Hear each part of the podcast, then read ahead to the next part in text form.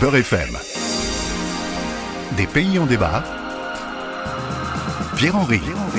Vous vous posez parfois des questions sur euh, l'actualité, l'histoire ou la géographie d'un pays dont l'évocation vous est parfois familière et dont le plus souvent vous ignorez l'essentiel. Un pays en débat vous fournit l'occasion d'une mise à jour en quelques minutes. Et c'est aussi et surtout la possibilité de s'interroger tous ensemble sur les libertés individuelles et collectives à l'œuvre dans le pays concerné. Un pays en débat, c'est alors la rencontre avec un ou une spécialiste du pays que j'interviewe. Ça vous plaît? Alors suivez-moi, nous sommes bien sur Beurre FM.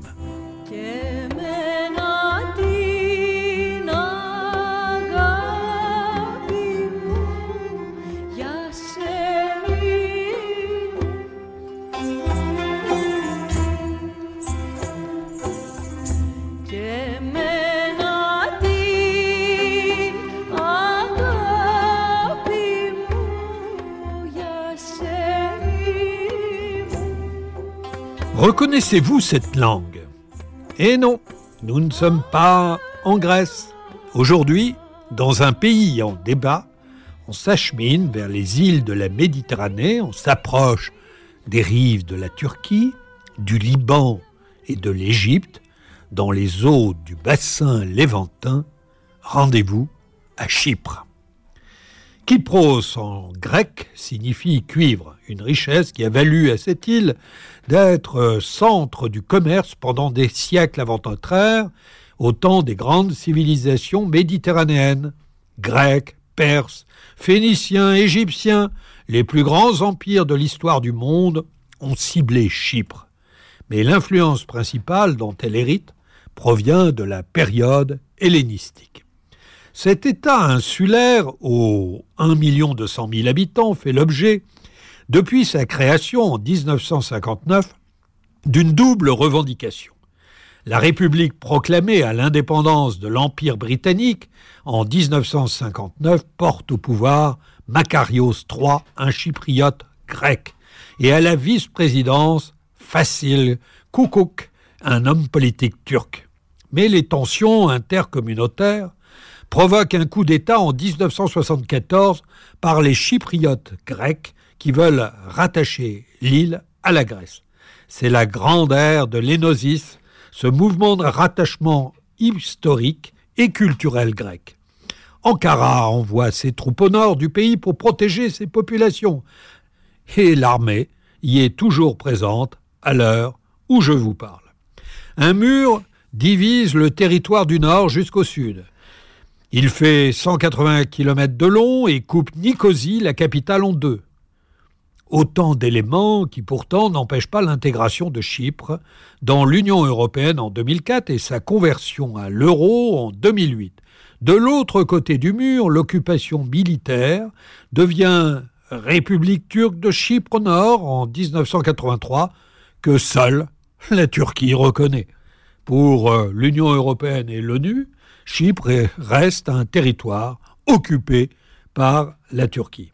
Après un président communiste, Dimitris Christofias, qui laisse derrière lui certaines avancées concernant la traversée du mur, les Chypriotes élisent en 2013 Nikos Anastasiadis, un personnage de droite conservateur qui ne fait pas avancer les négociations avec la Turquie. Par deux fois dans l'histoire, en 2004 et 2017, l'ONU a proposé une solution au problème chypriote qui reste sans issue. La découverte d'un gisement de gaz phosphore en août 2022 ouvre une alternative au gaz russe. Le tourisme est sans nul doute le point central de l'économie chypriote. Il représente à lui seul 20% du PIB. Avec les îles grecques, elle est le point de transit le plus usité par les migrants africains et moyen-orientaux. Rien qu'en 2022, on compte presque 20 000 migrants débarqués sur les rives chypriotes. C'est de cela dont nous allons parler aujourd'hui avec notre invité, Marie-Christine Vergia. Marie-Christine Vergia est une militante associative, vice-présidente de la Ligue des droits de l'homme. C'est aussi une femme politique qui a été euh, députée européenne de 2009 à 2019. Marie-Christine Vergia, bonjour. Bonjour. Nous allons parler de Chypre. Chypre, euh, c'est une partition douloureuse qui dure, des conflits qui encombrent la mémoire et qui persistent au sujet de l'administration de l'île. Quelle est la situation actuelle et euh, comment euh, l'Union européenne, dont vous avez été parlementaire, s'engage-t-elle sur cette problématique? Vous avez raison de dire que Chypre, c'est une situation douloureuse. C'est une situation douloureuse depuis très longtemps et j'ai envie de dire quasiment depuis l'indépendance, mais à mon avis, ça remontait avant. Mais c'est surtout très difficile depuis 1974, l'invasion militaire par la Turquie, à l'époque des colonels grecs qui n'ont pas dû être très friands pour euh, intervenir, euh, enfin qui n'ont pas été très friands pour intervenir dans cette partie du monde. Il faut peut-être rappeler aussi que quand Chypre est entré dans l'Union européenne en 2004, mhm. on leur a fait la promesse de régler la question turque, la question de l'occupation turque d'une partie de leur territoire, occupation qui n'est euh, reconnue euh, que euh, par la Turquie. Par la seule Turquie, oui. par la seule Turquie. Donc, du point de vue de l'ONU, il y a une occupation militaire, militaire illégale ça, divise l'île en partie musulmane et partie grecque, même si j'aime pas cette classification, parce qu'il y a eu, au moment de la, de la guerre de 1974, euh, de, de, nombreux déplacements euh, forcés. Il y a eu beaucoup de morts, mais il y a eu aussi beaucoup de nombreux déplacements forcés, des Grecs vers la partie grecque et des Turcs vers, vers la partie turque. Ce que vous êtes en train de dire, c'est qu'il y a eu une espèce de partition ethnique. Euh, Tout à fait. Et c'est jamais bon. Hein. Non. Ça... partition ethnique, ça amène pas euh, le vivre ensemble. Et euh, pour rajouter au paysage, la Turquie, comme peu de gens s'en rappellent, a fait depuis très longtemps une demande d'entrée dans l'Union européenne et explique qu'elle ne se retirera de Chypre que quand elle aura intégré l'Union européenne. Bien. Bah, J'ai tendance à dire, mais parce que j'ai mauvais esprit, c'est pour les calendes grecques, parce que je ne suis pas persuadée que euh, les Européens aient une vraie euh, volonté d'intégrer la Turquie et surtout dans le contexte actuel. Surtout dans le contexte actuel. Alors vous avez raison, autre aspect de Chypre en 2021, c'est à Chypre que l'on enregistre proportionnellement à la population le plus grand nombre de premières demandes d'asile. On compte 1480 demandes pour 100 euh, 000 habitants et pour exemple, si on prend la France, on est à 153 premières demandes. Et alors, qu'est-ce que nous disent ces chiffres? Bah, ces chiffres, euh, alors peut-être qu'il faut préciser d'ailleurs qu'au prorata de la population, la France est un des pays qui accueille le moins de demandes d'asile. Hein. Euh, mais on fait en chiffre absolu, effectivement, on est un grand pays, alors que Chypre est un tout petit pays.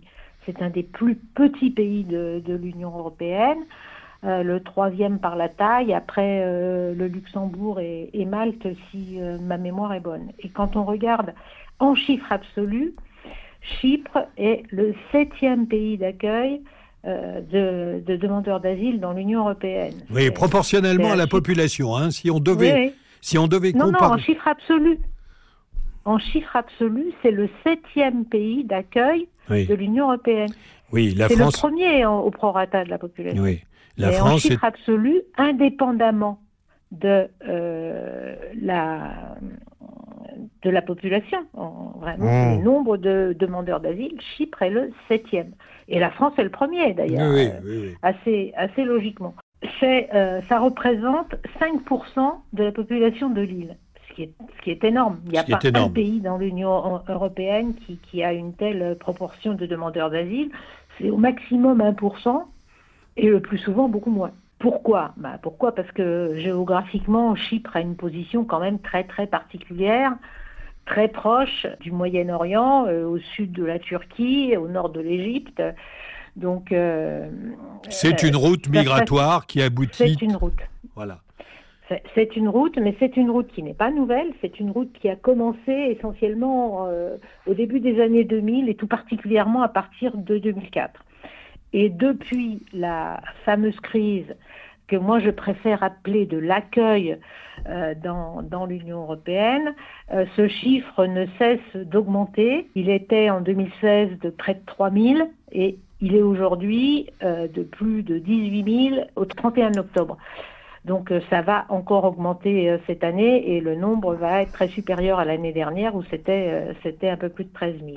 Marie-Christine, euh, pardon, mais, mais- Non, non, je vous en prie. Marie-Christine Vergia, en conclusion de cet entretien, vous avez rappelé un certain nombre de chiffres, mais je voudrais vous dire, et vous le savez, le commissaire aux droits de l'homme du Conseil de l'Europe a envoyé une lettre officielle au gouvernement chypriote, rappelant à l'ordre les autorités concernant les conditions d'accueil des migrants sur l'île.